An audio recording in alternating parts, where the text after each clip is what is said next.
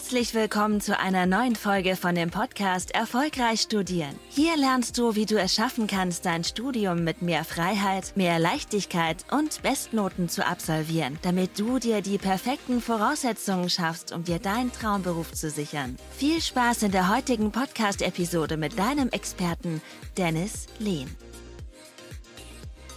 Willkommen zu der heutigen Podcast-Episode. In der heutigen Podcast-Episode werden wir mal ja, über die wichtigsten Kriterien sprechen ähm, ja, für eine erfolgreiche Klausurenphase. Ne? Das heißt, die Klausurenphase rückt jetzt immer näher. Das heißt, äh, in einem Monat äh, fangen bei den meisten schon teilweise Prüfungen an und ja, so mal gucken, wie kann man ja das Maximale letztlich aus der Prüfungsphase rausholen. Haben wir mal vier Kriterien ähm, ja, herausgearbeitet, Paul und ich. Und ja, da würde ich vorschlagen, lasst uns mal direkt starten. Paul, vielleicht magst du direkt mal anfangen. Ja, auch von meiner Seite auch mal Hallo in die Runde. Genau, Punkt Nummer eins ist das Thema Lernplan. Ist mittlerweile gefühlt Dauerthema jeder einzelnen Podcast-Folge.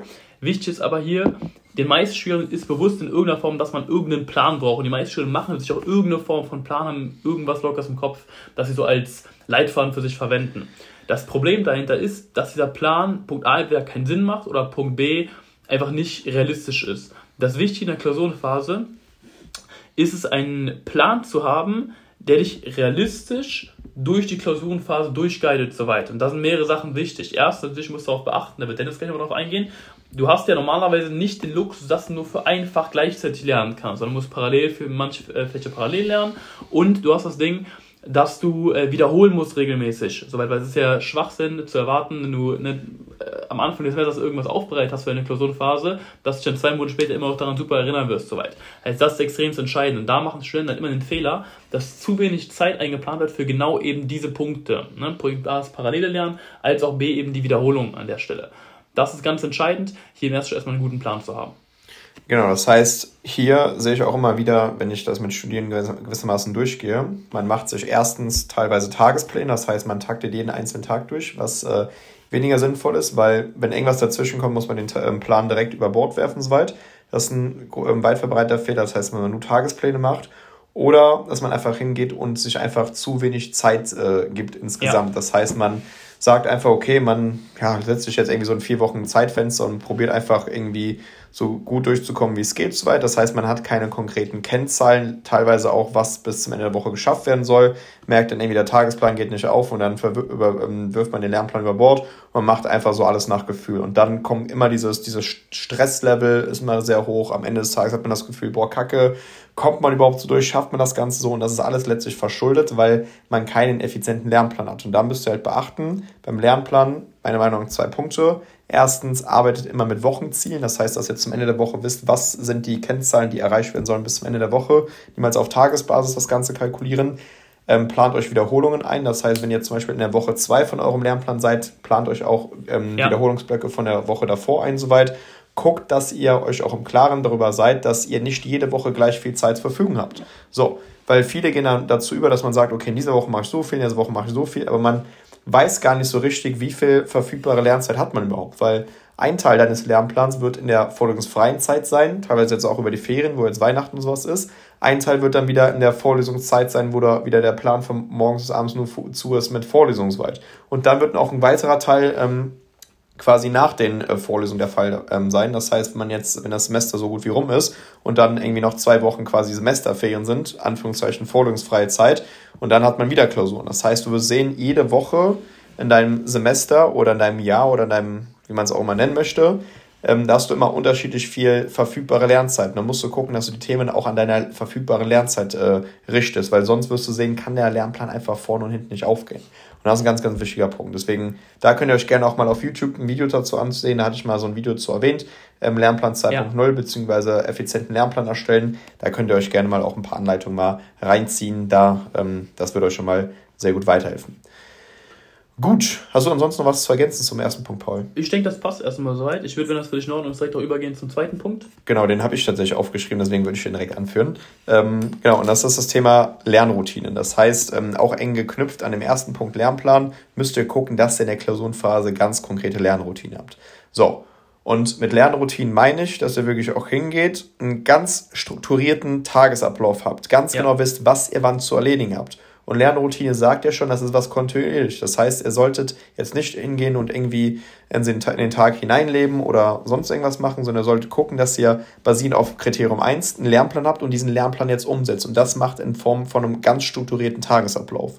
So, ähm, wie sah mein Tagesablauf damals aus? Ähm, Genau, ich habe mir damals immer so gemacht, dass ich immer so gewisse zeitliche Blöcke gesetzt habe, wo ich dann gelernt habe soweit. Das heißt, ähm, ich kam meistens immer so auf eine Lernzeit von sechs Stunden am, im ganzen Tag. Manchmal, wenn's, wo ich jetzt teilweise in meinem vierten Semester fast zwei Semester in ein Semester gepackt habe, da habe ich auch mal acht Stunden am Tag gelernt, aber auch hier immer in zeitlichen Blöcken. Das heißt, ich habe immer von beispielsweise acht bis zehn meinen ersten Lernblock gehabt, dann eine halbe Stunde Pause, dann von 10.30 Uhr bis 12.30 Uhr, dann eine halbe Stunde, wieder eine halbe Stunde bis Stunde Pause, dann von 13 Uhr bis 15 Uhr Lernblock, dann wieder eine Stunde Pause und dann wieder von ähm, ja, 16 Uhr bis 18 Uhr den letzten Lernblock gehabt. Und dann hatte ich danach meinen mein Ausgleich. Das heißt, den habe ich mir auch dementsprechend aktiv in meinen Plan eingetragen. Das war dann meistens Gym oder dass man noch äh, ja, was anderes gemacht hat, Spazierengang ist, Hauptsache eine Form von Ausgleich, dass man da jetzt nicht nochmal äh, am Schreibtisch sitzt weit. Das heißt, hier braucht ihr, wie gesagt, einen ganz dementsprechend strikten Tagesablauf, wo ihr wisst, ihr habt eine Struktur, ihr müsst nicht drüber nachdenken, was zu, zu tun ist, sondern ihr habt letztlich da einen ganz konkreten Plan,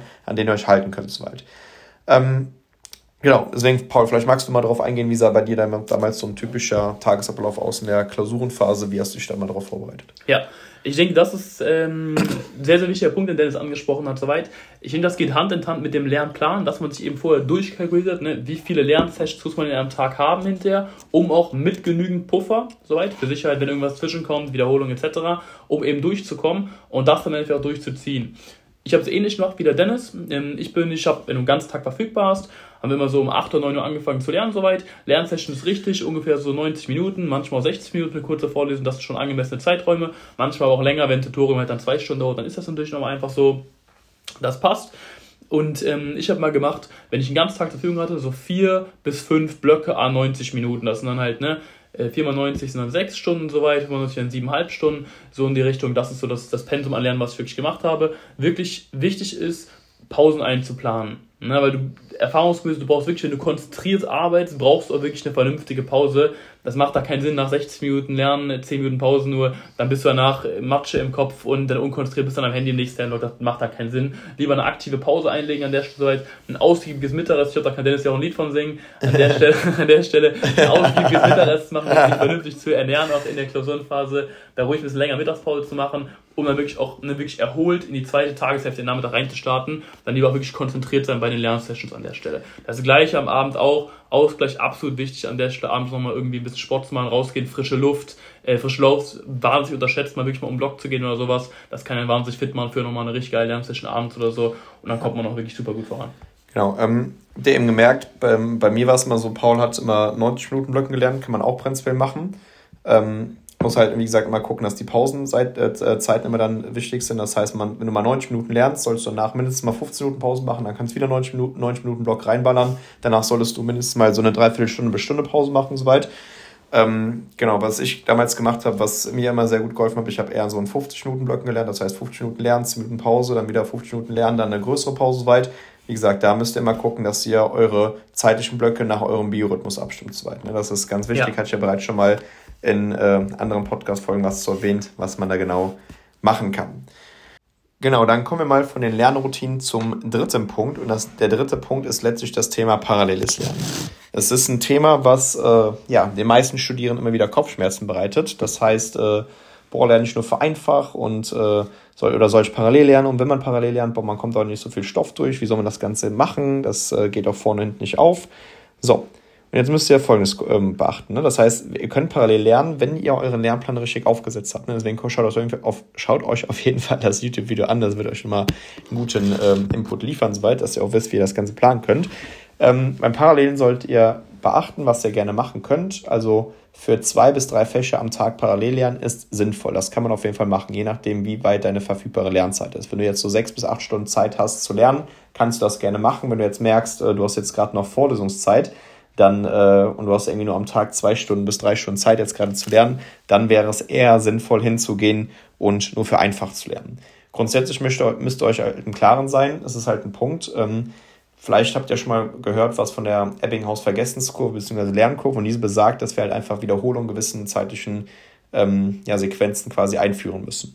Das heißt, wenn wir jetzt einfach hingehen und sagen, jetzt, äh, wenn wir jetzt gerade lernen müssen und in einer Woche irgendwie fünf Klausuren oder was haben und jetzt einfach nur für, immer nur für die nächste Klausur lernen und die anderen Klausuren total vernachlässigen, ähm, ich glaube, Paul hat es ja eben erwähnt, dass er selbst ja. in einer Woche fünf Klausuren geschrieben hat, wenn man da nicht parallel lernt und dann einfach nur eine Nacht sich vorher hinsetzt und sich den Stoff irgendwie bulimisch reinzieht, das würde nicht funktionieren. Das heißt, dein Gehirn braucht ja eine gewisse Zeit, um das Wissen zu verarbeiten, das auch im Langzeitgedächtnis abgespeichert wird und das kannst du durch Wiederholung machen oder was wir auch unseren Studierenden natürlich teachen, Thema Gedächtnistraining. Das heißt, ähm, dass man da einfach deutlich weniger Wiederholung braucht, um sich den Stoff quasi langfristig einzubringen. Ähm, genau, deswegen ist es sinnvoll, paralleles Lernen beachtet. Wie gesagt, wenn ihr genug Zeit habt, das heißt, ähm, wenn ihr so den kompletten Tag frei habt, so gesehen, dann könnt ihr für zwei bis drei Fächer parallel lernen. Das ist sinnvoll, das kann man machen. Für mehr würde ich jetzt, äh, also mehr würde ich nicht empfehlen, wenn ihr jetzt nur ja. in der Vorlesungszeit seid, das heißt zwei Stunden pro Tag Zeit habt, weil jetzt gerade von morgens bis abends Vorlesung ist, dann für einfach lernen sollt. Ne? Aber da ist es wichtig, dass ihr eurem Lernplan auch verankern sollt, dass ihr parallel lernen sollt. Ne? Vielleicht, Paul, magst du mal kurz darauf eingehen, wie hast du das mal gemacht, wo du parallel gelernt hast, ähm, jetzt gerade, wenn du mal fünf Klausuren in einer Woche geschrieben hast? Ja, also ich ähm, habe so gemacht, genau, ne, an der Stelle kann ich ein Lied von singen. Ne, wir haben bei uns immer, was meistens, was am Semesterende, alle fünf Klausuren in, in einer Woche hatten. Dann war das zwei Klausuren an einem Tag, dann einen Tag frei, zwei Tage, zwei Klausuren an einem Tag und dann nochmal eine Klausur, irgendwie sowas. War das, ähm, und klar, gerade eben in dieser Woche davor, da musst du ja wirklich sehr, sehr, sehr viel parallel lernen weil du einfach überhaupt keinen, nicht den Luxus hast, sich auf ein Fach konzentrieren zu können. Also auf jeden Fall, da macht es auf jeden Fall Sinn, dann, ne, ähm, aufgrund dieser Wiederholungszyklen der zwei bis drei am Tag auf jeden Fall mal zu lernen. Ganz klar natürlich die Fächer, die jetzt gerade am nächsten anstehen sind, logisch. Ähm, davor, wenn du halt längere Blöcke an vorlesungsfreier Zeit hast, dann kann es auch durchaus Sinn machen, sich da wirklich mal in Anführungszeichen einzuschließen und wirklich dann ne, Fokus auf ein Fach für zwei drei Tage. Das macht auch durchaus Sinn, wenn du halt ein mhm. Momentum aufbaust für einfach ein wirklich sehr, sehr tiefgehendes Verständnis im Fach aufbaust. Das macht vor allen Dingen Sinn für Fächer, ähm, wo der Stoff stark aufeinander aufbaut an der Stelle, wo halt ein tiefgehendes Verständnis extrem notwendig ist. Das sind meist zum Beispiel mathematische Fächer, da macht das sehr viel Sinn zum Beispiel auch. Ansonsten im Semester, ja, da hat man den Luxus natürlich nicht, ne, hast Vorlesungszeit, du arbeitest vielleicht nebenbei sonst irgendwas. Da, wie gesagt, dann ganz klar ne, einfach ähm, am Abend nochmal machen, vielleicht zwei und am Wochenende dann parallel lernen, äh, um halt ein bisschen aufzunehmen von der Woche. Das, das ist dann absolut schon richtig, was Dennis gesagt hat, ja. Genau, das heißt, die letzten Tage vor der Klausur könnt ihr immer den kompletten Fokus, das heißt immer so, sag ich mal, wenn ihr in drei Tagen die nächste Klausur habt und in sechs Tagen die nächste, dann könnt ihr 80 bis 90 Prozent eurer Lernzeit voll auf das nächste Fach richten. Das ist ja. in Ordnung. Ähm, aber das andere Fach, wie gesagt, äh, da würde ich schon mal so die anderen 10 bis 20 Prozent reinschieben. Wiederholung halt, ne? Genau, das, das, das, darauf müsst ihr halt so weit achten, ne?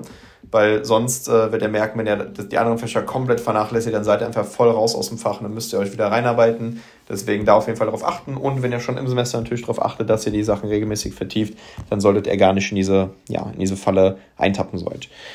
So, Paul, du hast, glaube ich, den letzten Punkt äh, nochmal notiert. Ähm, Thema Goldstand. Vielleicht magst du ähm, diesen Punkt direkt ausführen. Soweit. Ja, das ist also auch mit einem meiner Lieblingspunkte im Allgemeinen, zieht sich ja, glaube ich, auch schon jetzt durch mehrere Folgen durch.